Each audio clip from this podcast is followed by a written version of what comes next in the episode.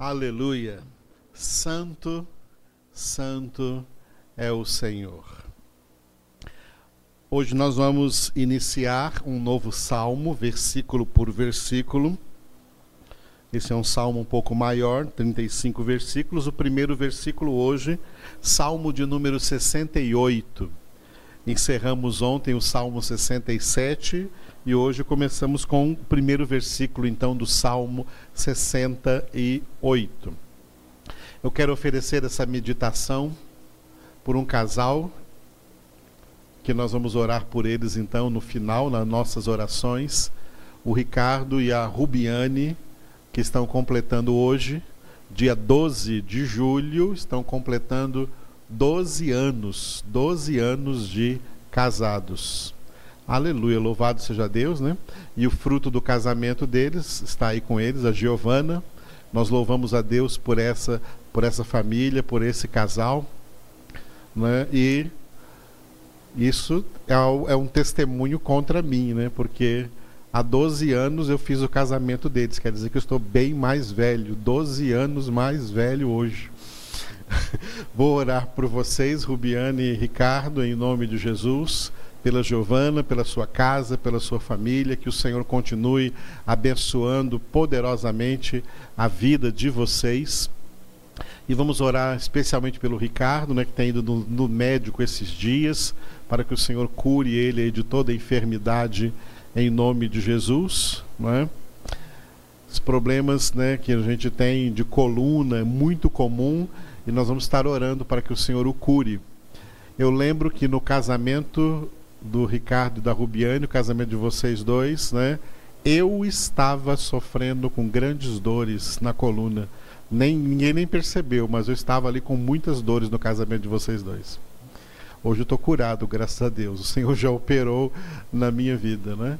Vai operar na sua também, Ricardo. Vamos orar para que você seja curado em nome de Cristo Jesus. Então, o Senhor abençoe Ricardo, a Rubiane, a Giovana. Vamos orar também por todas as pessoas que têm ligado para nós aí que estão infectadas com Covid e outras com outras enfermidades também. Vamos orar dando graças ao Senhor, tá? Pela restauração da Adinha que já está em casa, se recuperando do procedimento que ela teve em Brasília semana passada. Ada, você vai ficar bem, o Guilherme também, em nome de Jesus, nós cremos nisso. E vamos orar, claro, louvando a Deus por todas as pessoas que têm sido fiéis e também generosas nos seus dízimos e nas suas ofertas, recursos que nós estamos usando para a construção do nosso salão. Estamos aí nos preparando para colocar a cobertura neste salão. Né? A cobertura já está para chegar, foi feita, está sendo feita sobre medidas, sob medida, chegará essa semana. Nós temos muitos gastos ainda semanalmente, semanalmente com mão de obra. O nosso gasto vai a quase R$ 1.500 só com mão de obra, isso semanalmente, desde que nós começamos a construção. Isso só com a mão de obra. Fora as coisas que nós temos que comprar, são coisas que são caras. Mexer com construção é isso mesmo mas Deus tem nos dado graça até agora, tem tocado o coração de pessoas. Tem pessoas que têm dado, inclusive, não o dízimo, têm dado o dobro do seu dízimo.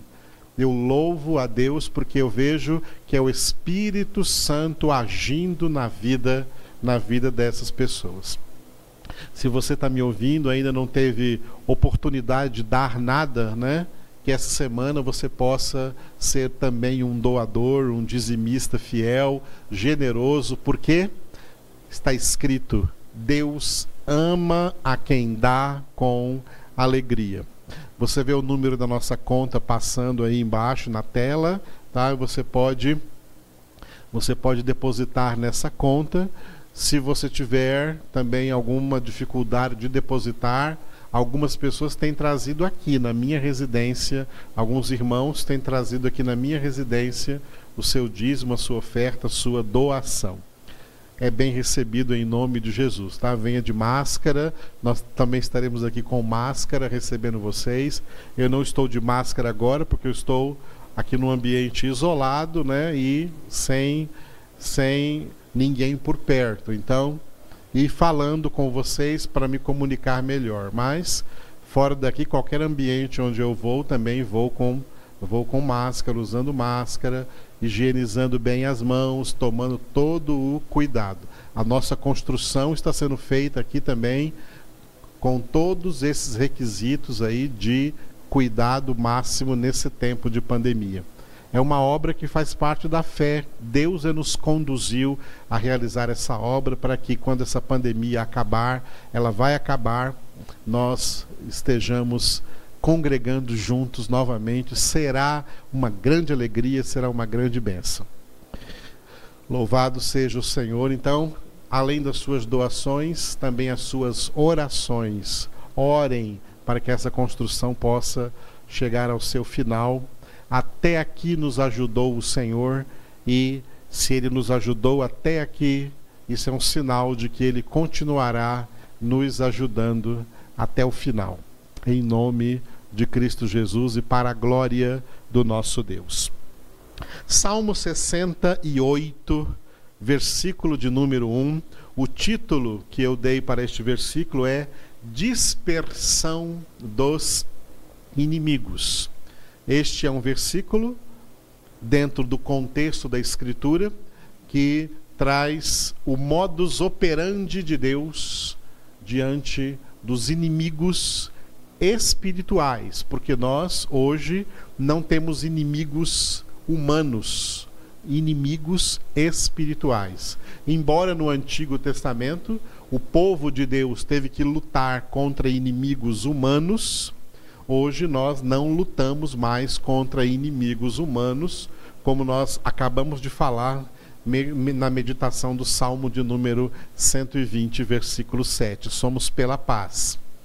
Portanto, esse versículo deve ser encarado para nós à luz do Novo Testamento como inimigos espirituais.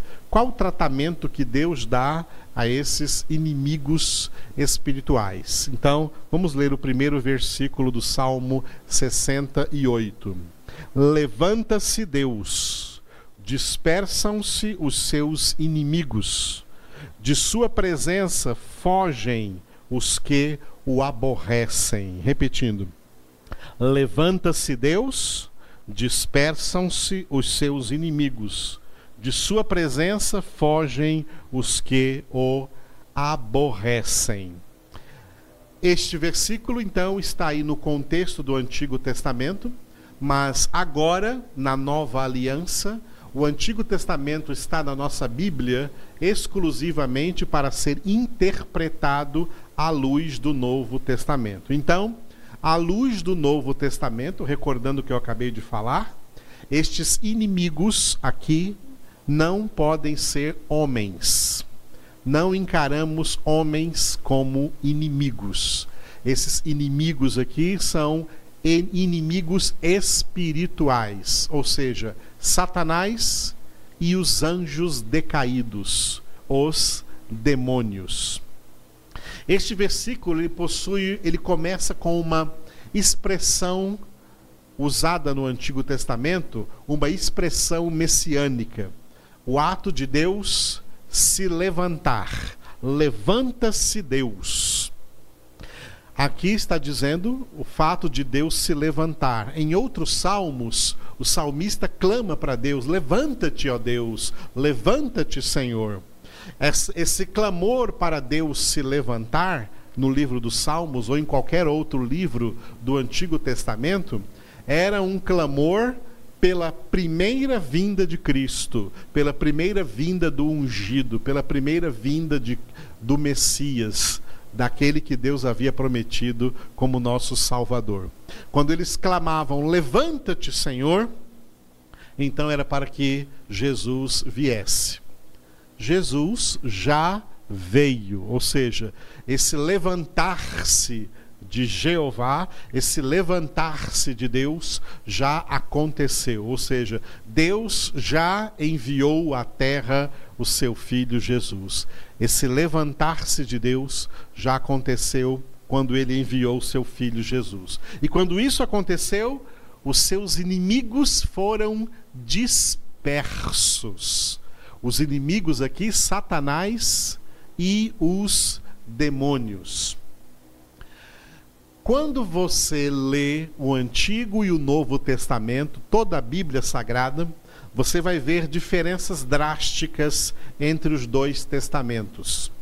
Uma dessas diferenças entre o Antigo e o Novo Testamento é uma coisa que você vê no Novo Testamento e você não vê, porque ela não acontecia no Antigo Testamento, na época da Antiga Aliança. Demônios serem expulsos. Na Antiga Aliança, demônios não eram expulsos. Antes da primeira vinda de Jesus, o ambiente espiritual no planeta Terra sobre a humanidade era infinitamente pior do que é hoje em dia, há quase dois, desde há quase dois mil anos atrás, desde quando Jesus veio ao mundo, desde que o Filho de Deus veio ao mundo. Quando Jesus veio ao mundo, a partir da vinda de Jesus ao mundo, Jesus foi o primeiro que começou a expulsar demônios de pessoas possuídas por espíritos imundos. Isto era um sinal que não acontecia no Antigo Testamento. No Antigo Testamento aconteceram muitos milagres, muitos sinais. Milagres poderosos. O Mar Vermelho foi aberto, o Rio Jordão voltou atrás. Maná, comida caía do céu para curar as pessoas. Pessoas eram curadas de mordeduras de serpentes, de víboras. Pessoas eram curadas eram curadas de lepra, por exemplo, ou de outras doenças, de outras enfermidades. O rei Ezequias ficou doente, orou ao Senhor, era uma doença mortal e o Senhor o curou. Milagres e curas aconteciam no Antigo Testamento, mas expulsar demônios não acontecia no Antigo Testamento. Davi, por exemplo, não expulsava os demônios de Saul, que depois que cometeu apostasia, foi possuído por espíritos malignos e ficava louco de possessão por esses espíritos malignos. E Davi tocava sua harpa e os demônios se acalmavam. Não era que os demônios saíam, os demônios não saíram, os demônios permaneceram em Saul até o fim da sua vida, quando ele se jogou sobre a sua própria lança. Saul nunca teve os demônios expulsos dele. No Antigo Testamento, demônios não eram expulsos. As ações de Satanás com os demônios, os anjos decaídos, era uma ação muito coesa, dominando sobre toda a humanidade. Mas, quando Jesus veio, Jesus provocou no meio dessa, vamos chamar assim, comunidade demoníaca, Jesus provocou uma total dispersão. Com a vinda de Jesus, com a primeira vinda de Jesus, Satanás perdeu poder, os demônios perderam poder e se tornaram agora suscetíveis de ser expulsos. Jesus foi o primeiro a começar a expulsar demônios, e quando Jesus começou a expulsar demônios, as pessoas diziam assim: que nova doutrina é esta? Ele ordena aos demônios que saiam e eles obedecem. As pessoas ficaram assim, espantadas com isso, porque isso não acontecia no, no mundo antes, antes da primeira vinda de Jesus. Então, depois que Jesus veio, aconteceu um grande prejuízo no império das trevas. O diabo perdeu força, o diabo perdeu poder, os demônios perderam poder. E este poder que Jesus usava, poder do Espírito Santo de Deus, tá? É pelo Espírito Santo de Deus. Jesus mesmo declarou: se eu expulso demônios pelo Espírito de Deus, é porque é chegado a vós o reino de Deus. O reino de Deus chegou na pessoa de Jesus. O Antigo Testamento todo foi uma preparação para a chegada do reino. O reino de Deus chega na terra na pessoa de Jesus. E todos aqueles que creem em Jesus, todos quantos são convertidos, por essa mesma fé, recebem de Jesus o mesmo poder de expulsar demônios em seu nome. Jesus disse isso em Marcos, capítulo de número 16, no final daquele capítulo, quando Jesus disse: Estes milagres acompanharão aos que crerem.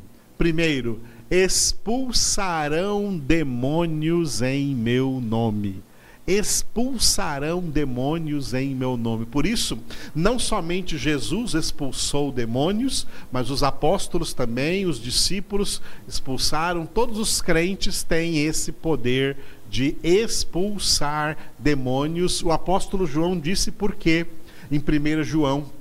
Na primeira carta que ele escreveu, 1 João, o apóstolo João escreveu assim: porque o que habita em nós é maior do que o que está no mundo. O diabo pode ser o príncipe deste mundo, pode ser o pai da mentira, ele pode estar subjugando os pecadores debaixo do seu domínio maligno, por isso que o mundo inteiro jaz no maligno, mas os filhos de Deus foram tirados de debaixo do seu domínio, quando eles foram convertidos, quando se cumpriu na vida deles Colossenses 1:13, quando eles foram libertos do império das trevas e transportados para o reino do filho Satanás perdeu o seu domínio sobre nós e nós recebemos domínio sobre ele. Nós podemos ordenar, dar ordens ao diabo, dar ordens aos demônios que saiam, que se retirem. Nós temos o poder de expulsar o diabo, sabe por quê? Porque Deus já se levantou ao enviar o seu filho.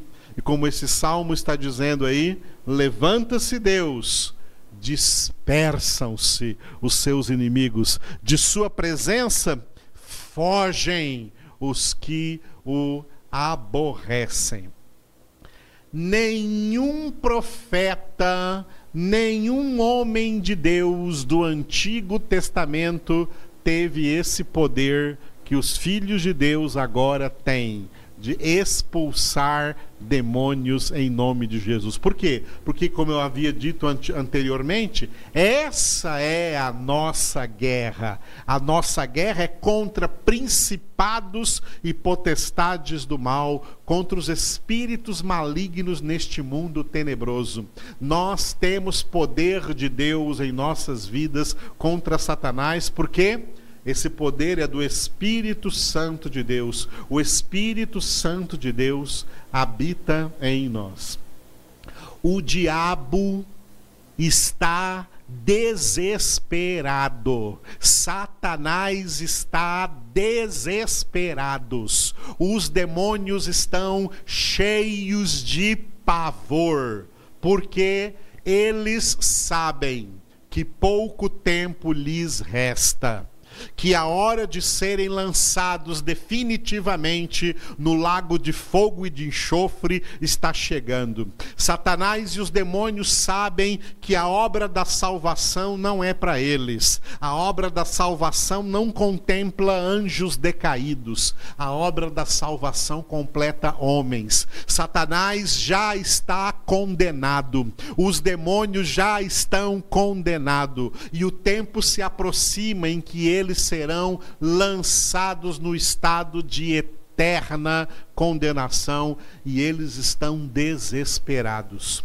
O que está acontecendo no mundo com a multiplicação da iniquidade é um ato de desespero do diabo, porque ele sente que pouco tempo lhe resta e ele vai tentar aproveitar esses últimos tempos para lançar as suas últimas cartadas. Mas ele está enfraquecido porque o nosso Deus é onipotente, o nosso Deus é todo-poderoso, ele habita em nós e o que habita em nós é maior do que aquele que habita no mundo. E eu vou repetir o que eu já disse hoje, meditando no Salmo 120, Lucas 10, 19, onde Jesus disse: Eu vos dei autoridade para pisar de serpentes e escorpiões e todo o poder do inimigo e nada absolutamente vos causará dano. Revista-se da armadura de Deus, leia Efésios capítulo 6, revista-se da armadura de Deus e use a autoridade espiritual que Deus te deu para expulsar das suas circunstâncias, da, ao, da sua família, aí do derredor de sua casa, todo o poder do inimigo, porque maior é o nosso Deus, mais forte é o nosso Deus. Deus já se levantou e os seus inimigos se dispersam. Eu quero mostrar para vocês uma referência que eu coloquei hoje aqui para é um texto que demonstra o terror que os demônios sentem diante da presença do Senhor Jesus. Marcos capítulo 1, versículos 23 e 24. Marcos 1, 23 e 24 narra a seguinte história: Não tardou que aparecesse na sinagoga um homem possesso de espírito imundo, o qual bradou: Que temos nós contigo, Jesus Nazareno? Vieste para perder-nos? Bem sei quem és, o Santo de Deus. Olha o terror desses demônios. Os demônios disseram isso aqui para Jesus, no homem que estava ali possuído que temos nós, nós, todos os demônios, que temos nós contigo, Jesus Nazareno? Vieste para perder-nos, ou seja, para perder-nos, para derrotar-nos, para acabar conosco? Bem sei quem és, o Santo de Deus. Satanás e os demônios sabem muito bem quem é Deus, sabem muito bem quem é Jesus, sabem muito bem quem é o Espírito Santo e sabem muito bem em quem o Espírito Santo habita e eles tremem de pavor. O diabo está apavorado porque ele já está definitivamente condenado e sabe que pouco tempo lhe resta e todos os filhos de Deus têm poder de expulsá-los porque eles estão dispersos, eles estão apavorados, eles estão desorganizados, eles estão sem estrutura, eles perderam poder com a primeira vinda de Jesus. E com a segunda vinda de Jesus serão lançados definitivamente no estado de eterna condenação. Como filho de Deus, conheça a sua autoridade espiritual e viva como uma autoridade espiritual. Repreenda o diabo. Use essa autoridade. Expulse expulse os espíritos imundos que tentam entrar na sua casa. Não permita. Expulse.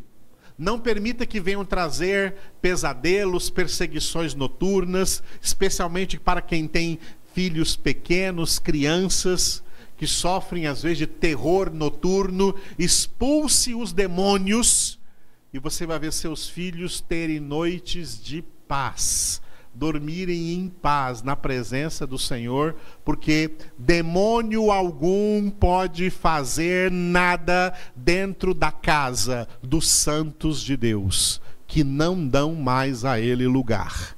Por isso está escrito: não deis lugar ao diabo. Não, nós não damos lugar ao diabo. O diabo nós expulsamos. Esse é o tratamento que a palavra de Deus nos orienta a dar aos espíritos imundos, aos demônios, a Satanás. Nós os expulsamos em nome de Jesus, porque nós temos agora essa autoridade. Deus já se levantou já enviou seu filho e por isso seus inimigos estão dispersos e fogem da sua presença. Aleluia! Louvado seja o Senhor que nos agraciou com o seu Espírito Santo, com o seu poder, com essa obra tremenda que ele opera em nossas vidas diante dessa palavra, oremos ao Senhor nessa autoridade que Ele nos dá. Obrigado, Senhor, nosso Deus, nosso Pai. Obrigado, Senhor Jesus Cristo. Obrigado, Espírito Santo, pela posição de autoridade espiritual na qual o Senhor nos colocou, para sermos mais que vencedores contra todo principado, contra toda potestade do mal, contra todo espírito maligno neste mundo tenebroso. Obrigado pelas armas de vitória, pelas armas poderosas que o Senhor nos deu, que o Senhor nos presenteou para vencermos tudo e permanecermos firmes em todas as circunstâncias.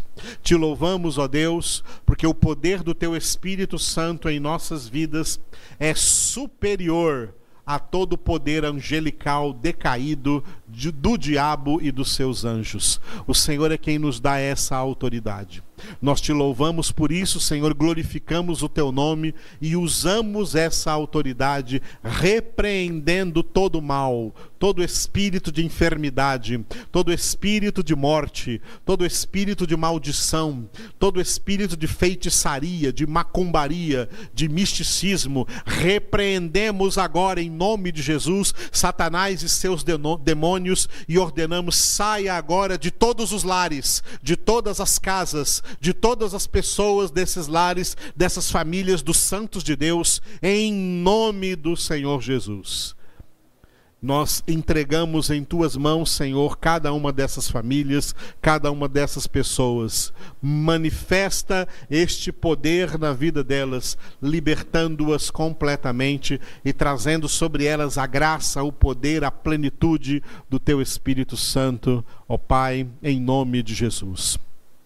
Senhor, nós te louvamos de uma maneira particular neste dia pela vida do Ricardo e da Rubiane, que estão completando hoje 12 anos de casados. Senhor, abençoa a vida deles, abençoa o fruto deste casamento, desta união que é a Giovana.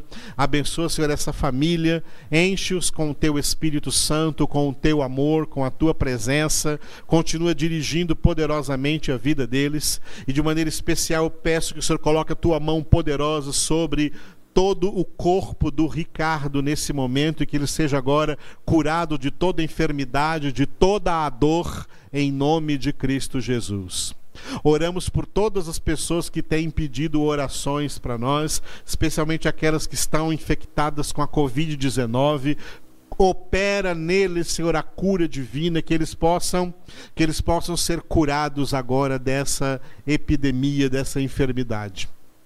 Nós te damos graças, Senhor, por tudo que o Senhor está fazendo na face da terra, mesmo em meio a estas circunstâncias, essas circunstâncias de pandemia sobre todo o mundo. E nós oramos para que essa pandemia cesse em todas as nações da terra, especialmente no Brasil, especialmente aqui no estado de Goiás e na nossa cidade de Anápolis, Senhor, detenha agora esse vírus, destrua, erradica, Senhor, da face da terra este vírus. Nós oramos a Ti. Cura todos que estão enfermos, Senhor. E proteja aqueles que não estão enfermos para que permaneçam saudáveis, sadios. Ministra, Senhor, a saúde agora do corpo, da alma, do espírito, do interior, do exterior. Cura, Senhor, a mente e o coração de todos Ó oh, Deus Todo-Poderoso, tu és poderoso para fazer infinitamente mais do que tudo quanto pedimos ou pensamos, pelo teu poder que opera em nós. Te damos graças por todos quantos estão sendo curados. Te damos graças, Senhor, pela vida da Adinha que está em casa hoje, se recuperando, se recuperando do procedimento cirúrgico que ela passou. Abençoa a vida dela, Senhor, e do Guilherme. Enche-os da tua tua paz, do teu amor, do, da tua presença, do teu Espírito Santo e que eles continuem crescendo na tua graça e no teu conhecimento. Abençoa todas as pessoas, Senhor, em cujos corações o Senhor tem derramado uma grande bondade, uma grande benignidade, e elas têm sido fiéis e generosas nos seus dízimos e nas suas ofertas, que estão sendo usados aqui para a construção do nosso futuro salão de reuniões, onde juntos estaremos ali louvando o Senhor e meditando profundamente nessa palavra de vida eterna que é a tua palavra, Senhor. Abençoa todos eles, Senhor, e multiplica em suas vidas, que nada venha jamais a faltar a eles, porque essa é a lei da semeadura. O Senhor opera retribuindo retribuindo de acordo com o que cada um tem semeado, tu retribuis com superabundância. Te louvamos, ó Deus, pelo teu cuidado para conosco. Entregamos essa construção em tuas mãos, todos que estão trabalhando nessa construção, dirija-os, guia-os e proteja-os, e que nós possamos chegar até o fim dessa obra, louvando ao Senhor porque o Senhor nos deu essa obra como um sinal de que essa pandemia vai passar e nós estaremos congregados futuramente, ceando juntos em comunhão na presença do Senhor. Por isso te louvamos, engrandecemos a ti e oramos a ti, ó Pai, Pai nosso, Papai nosso que estás nos céus, no trono de glória e presente conosco também aqui na terra. Amém.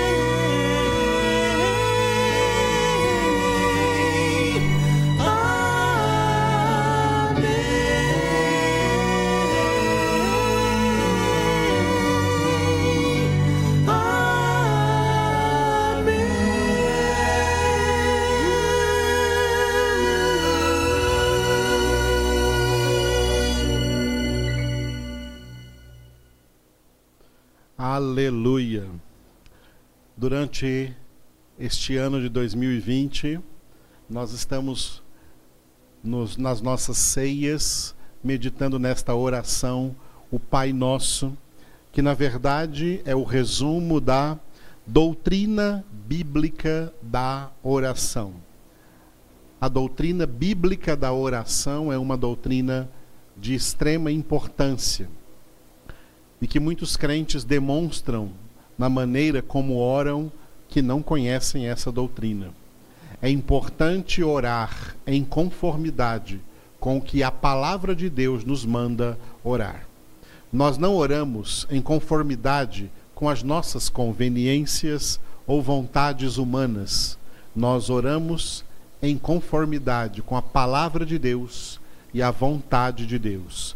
Esta oração aí, o Pai Nosso, não é uma oração para ser decorada, decorativa, repetida, como se repetisse, repetir essa oração pudesse fazer alguma coisa acontecer. Não.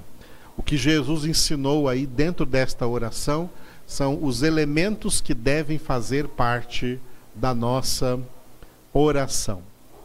Então aqui nós temos a doutrina bíblica da oração, o Pai Nosso, que se encontra integralmente na Escritura Sagrada em Mateus capítulo 6, do versículo 9 até ao versículo 13, onde Jesus declarou: Portanto, vós orareis assim: Pai nosso que estás nos céus, santificado seja o teu nome, venha o teu reino, faça-se a tua vontade, assim na terra como no céu.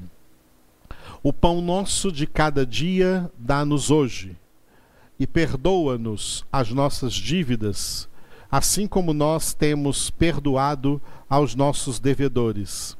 E não nos deixes cair em tentação, mas livra-nos do mal. Amém. Aleluia. Nós temos, desde janeiro, da nossa ceia do segundo domingo de janeiro, meditado na seguinte ordem. Em janeiro, meditamos na primeira palavra, Pai, porque só os filhos é que oram a Deus. Deus não ouve oração de quem não é filho dele. Por isso, oramos invocando a Deus como Pai. Em fevereiro vimos o pronome possessivo nosso. Pai nosso. Por que nosso? Porque as nossas orações, as orações dos filhos de Deus, não são mais orações egocêntricas. Filhos de Deus não oram mais apenas só por si mesmos. Não é Pai meu. Nós oramos por nós e por todos os nossos irmãos ao mesmo tempo. Por isso, Pai Nosso.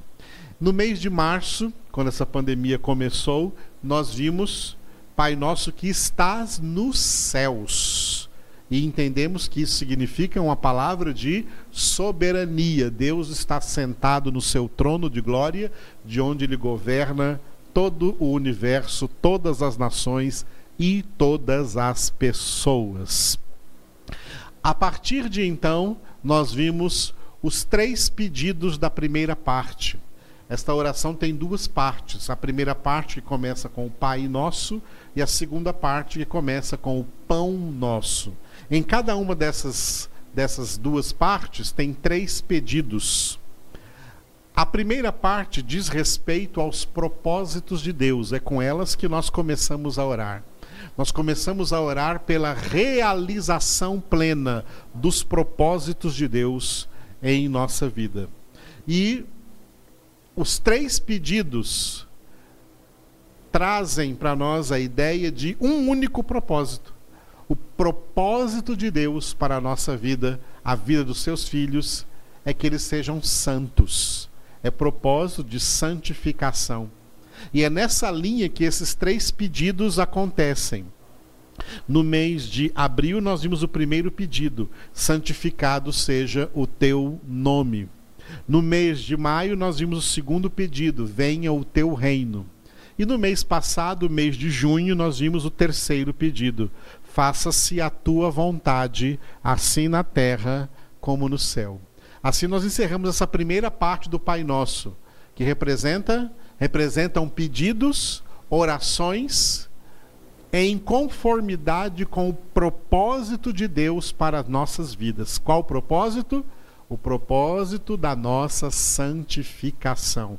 Esses três primeiros pedidos se direcionam para o principal propósito de Deus, a principal vontade de Deus. Seja feita a tua vontade 1 Tessalonicenses capítulo 4, versículo 3, está escrito: Esta é a vontade de Deus, a nossa santificação. Hoje, então, na nossa ceia de julho, nós estamos passando para a segunda parte, a parte do pão nosso. A parte começa aí com o pão nosso. Nessa segunda parte estão também três pedidos.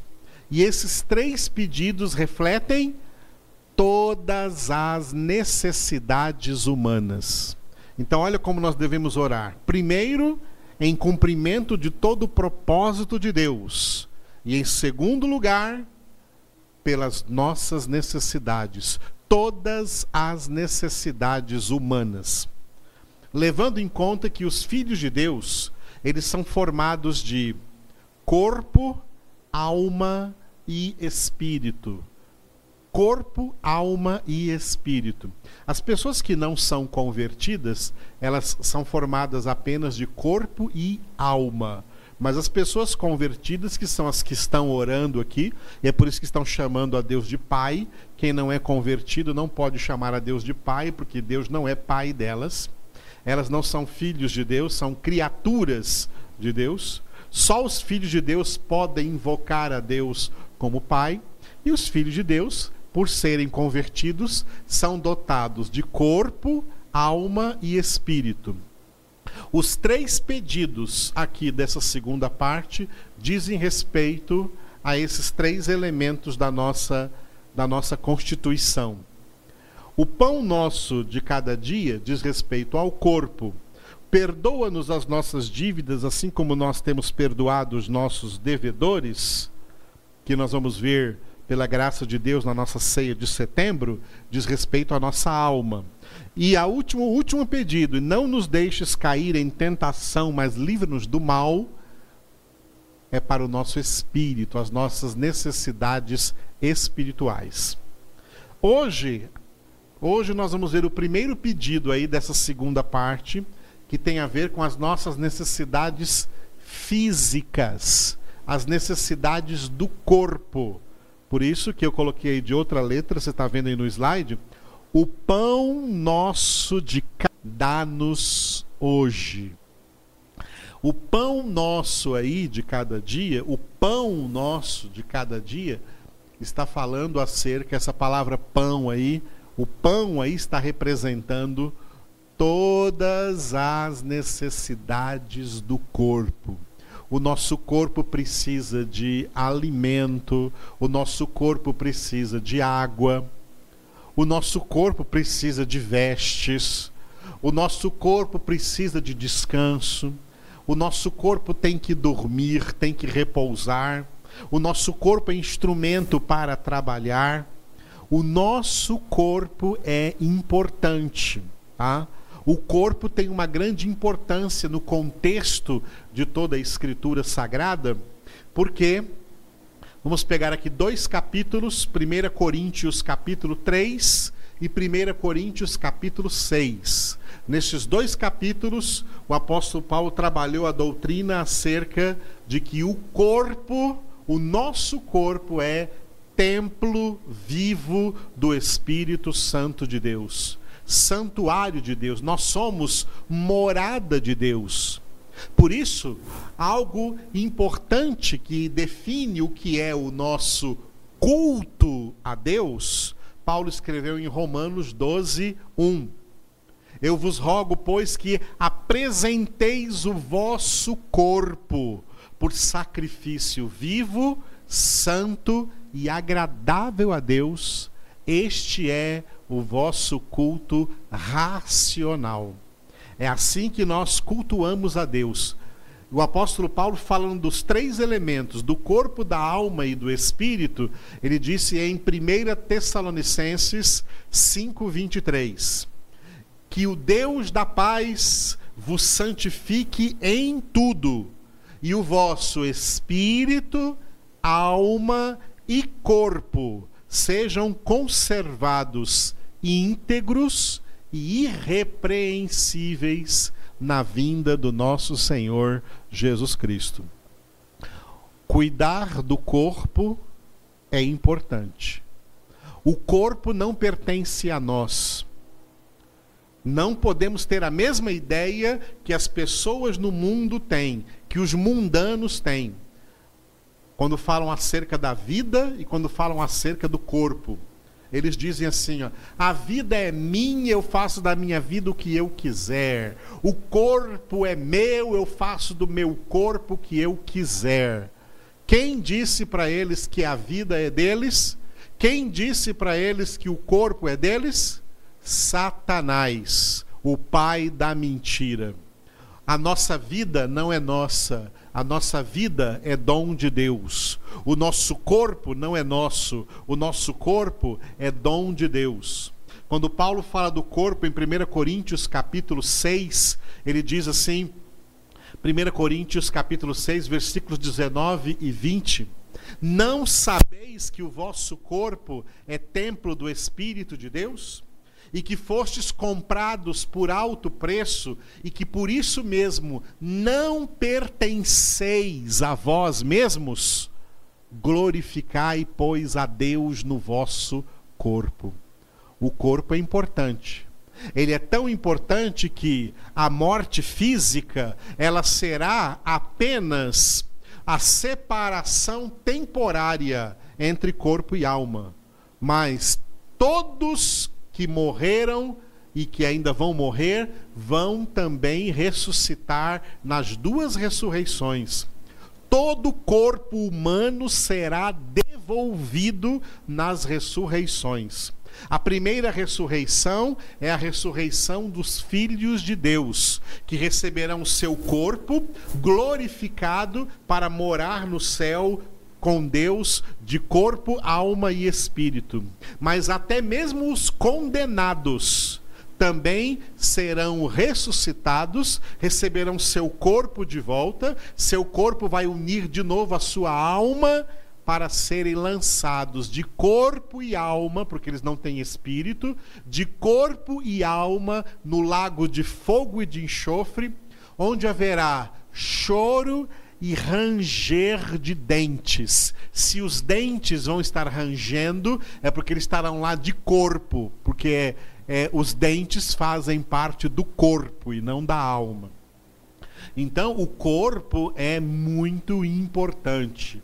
Corpo que é usado hoje muito para vaidade, para sensualidade, para culturas tribalísticas, como por exemplo essa cultura de ficar por aí enchendo o corpo de tatuagens. Quem lhe deu essa ordem se você não é dono do seu corpo? O dono do seu corpo é Deus. E ele vai prestar contas, você vai prestar contas diante de Deus de tudo que fizer com o seu corpo.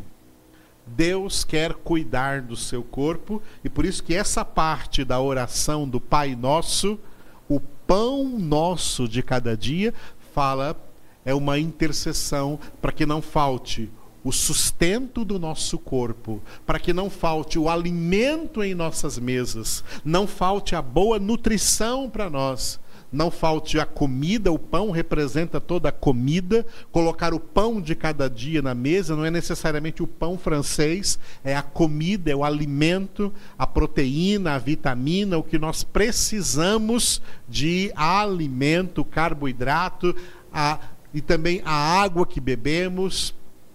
Amados, tudo isso é a nutrição do nosso corpo. As vestes é o cuidado do nosso corpo, a proteção do corpo a honra do corpo, não andar por aí desonrando os próprios corpos, cuidando deste corpo, porque Deus vai pedir contas dele para todos nós. Nós oramos por todas as nossas necessidades físicas e o nosso Deus, como Paulo disse em Filipenses 4:19, ele é poderoso para suprir em Cristo Jesus a cada uma das nossas necessidades.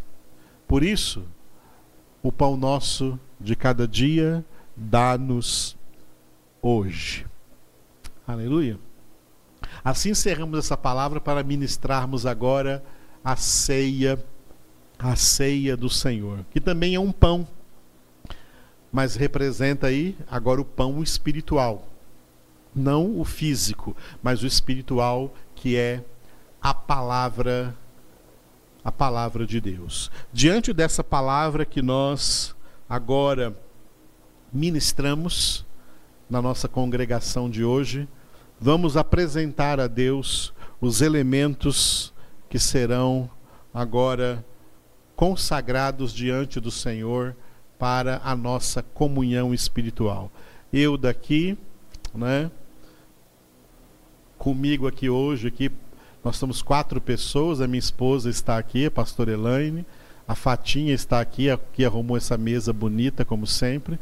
E o Luciano está aí gravando conosco, né?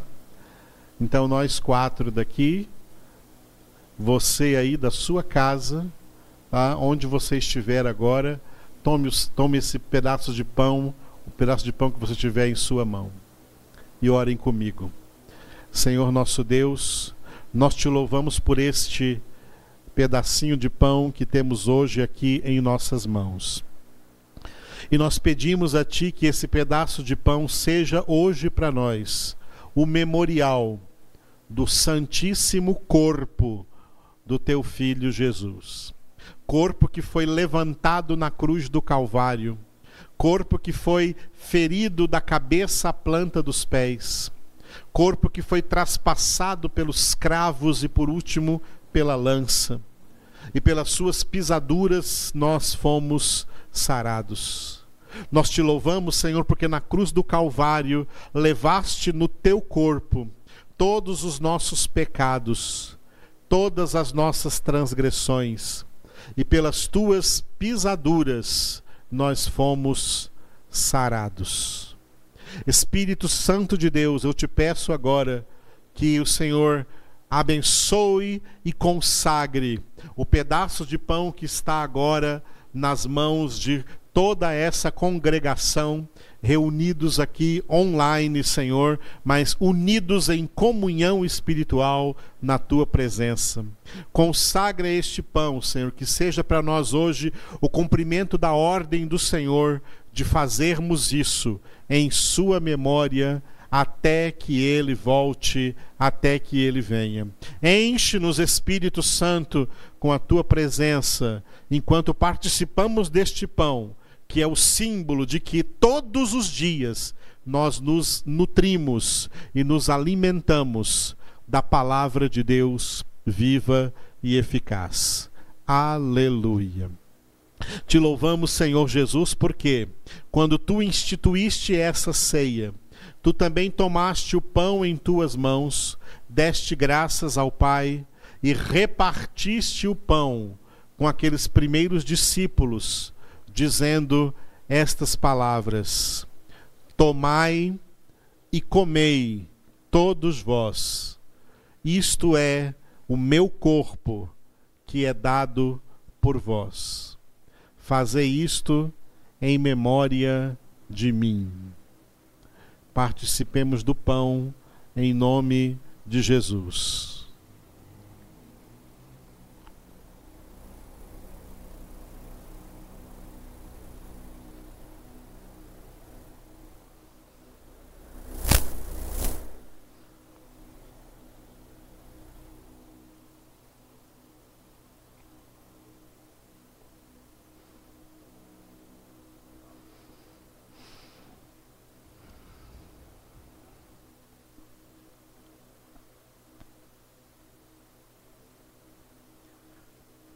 Obrigado, Senhor. Na tua presença nós levantamos agora o cálice da nossa salvação, invocando o teu santíssimo nome, ó Deus Todo-Poderoso. Obrigado, Senhor Jesus, por cada gota do teu sangue derramada do teu corpo crucificado no Calvário. Sangue representado agora por este líquido que nós temos aqui nesses cálices, cada um em sua casa. Te louvamos pelo teu preciosíssimo sangue. Te louvamos pelo teu único e perfeito e completo e suficiente sacrifício pela nossa salvação, para o perdão dos nossos pecados. Nós te glorificamos, ó Deus, exaltamos e engrandecemos o teu nome pelo alto preço que somente tu poderias pagar para nos dar uma salvação tão preciosa, tão digna, de alto, altíssimo, incalculável, imensurável valor, salvação que nós não merecemos, mas que tu realizaste para que os teus propósitos santos se cumpram em nossa vida. Por isso eu te peço agora, ó Espírito Santo de Deus, toca no líquido dentro desses cálices, onde quer que nós estejamos agora, onde quer que cada um dos filhos e filhas de Deus estejam neste momento, santifica este líquido dentro desses cálices, que eles sejam para nós agora o memorial do preciosíssimo sangue de Cristo Jesus, sangue que é verdadeira bebida, sangue que nos lava, que nos purifica de todo o pecado, sangue que nos perdoa e também nos cura de toda enfermidade. Te louvamos, ó Deus, por esse momento tão poderoso em nossas vidas. Te louvamos, Senhor Jesus, porque também naquela primeira ceia, quando tu a instituíste, tu também tomaste o cálice em tuas mãos e deste graças ao Pai dos céus, e passaste o cálice a cada um daqueles primeiros discípulos, dizendo estas palavras: Tomai e bebei todos vós. Este é o cálice da nova e eterna aliança que o meu Pai firmou convosco no meu sangue. Todas as vezes que o beberdes, fazei-o em memória de mim. Porque todas as vezes que comeis este pão e bebeis este cálice, recordais a minha morte e a minha ressurreição, até que eu venha. E eis que venho em breve. Participemos do cálice em nome de Jesus.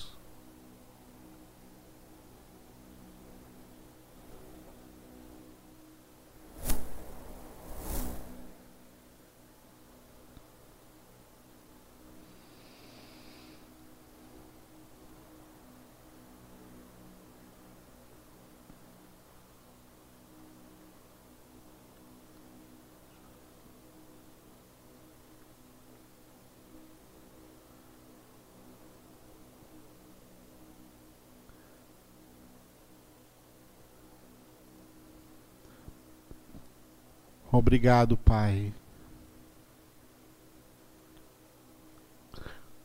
Obrigado, Pai nosso, que estás no céu, que estás aqui, que estás em cada casa, que estás em cada vida dos teus filhos neste momento santificado seja o teu nome em nossas vidas. Venha o teu reino reinando completamente sobre todos os detalhes de nossa vida. Pai, seja feita a tua vontade, santificando nossas vidas, Senhor. Assim na terra como é feita no céu, que a tua vontade soberana domine sobre todo o universo, sobre toda a terra, inclusive sobre a história da humanidade. Obrigado pelo pão nosso de cada dia que já nos deste hoje, pelo almoço, pelo café da manhã, pelo lanche, pela água. Obrigado por todo o benefício operado por ti em nosso corpo. Obrigado, ó Pai. Obrigado pelo teu perdão. O teu perdão que sara as nossas almas e que nos ensina também a ser perdoadores. E obrigado por toda vitória contra o maligno, contra o diabo, livrando-nos, não nos deixando cair em tentações e livrando-nos de todas as artimanhas de Satanás. Te louvamos, ó Pai, porque porque teu é o reino, o poder e a glória para sempre. Te louvamos por essa santa ceia que estamos realizando virtualmente aqui, online, Senhor, unidos apenas espiritualmente, mas isso é mais do que fisicamente. Te louvamos por essa ceia do mês de julho, Senhor. Entregamos a Ti o restante desse mês. Entrego a Ti, Senhor, aqueles que estão trabalhando em meio a essa pandemia. Guarda-os, proteja-os. Estamos orando, Senhor, por todos que estão vivendo esses dias em quarentena, em distanciamento social, em isolamento. Guarda-os, proteja-os. Te louvamos porque o Senhor está agindo. O Senhor está agindo em meio a essa pandemia, em meio a essas circunstâncias. O Senhor está agindo, grande é a tua ação nesse momento. Nós te louvamos, ó Deus, pela grande graça que o Senhor tem nos dado de poder nos reunir mesmo assim, cada um em seu lar, cada um em sua casa, mas todos em Cristo Jesus, na mesma comunhão espiritual. Senhor, nós dependemos de Ti, nós precisamos de Ti. Sem Ti nada podemos fazer. Por isso invocamos o Teu nome glorioso, Senhor.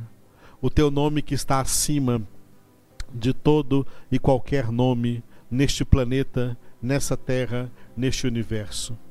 Como é bom pertencer ao Senhor, como é bom ser parte do Teu povo, da tua igreja, do teu corpo, Jesus, ser membros do teu corpo vivo e santo. Toca agora, Senhor, em cada coração, em todas as vidas. Dê a todos uma semana de bênção, de saúde, de amor, de alegria, de paz, de prosperidade, de santidade, Senhor, de santificação é o que eu oro a Ti, encerrando a nossa congregação, em nome de Jesus. E impetrando essa bênção, que a graça do Senhor Jesus Cristo e o amor de Deus, nosso Pai, e a comunhão do Espírito Santo esteja agora em todas as casas, em todos os lares, em todas as famílias, em cada um dos teus filhos e filhas, ó Deus, em nome de Jesus, no poder do Espírito Santo, para a tua glória. Amém. Aleluia.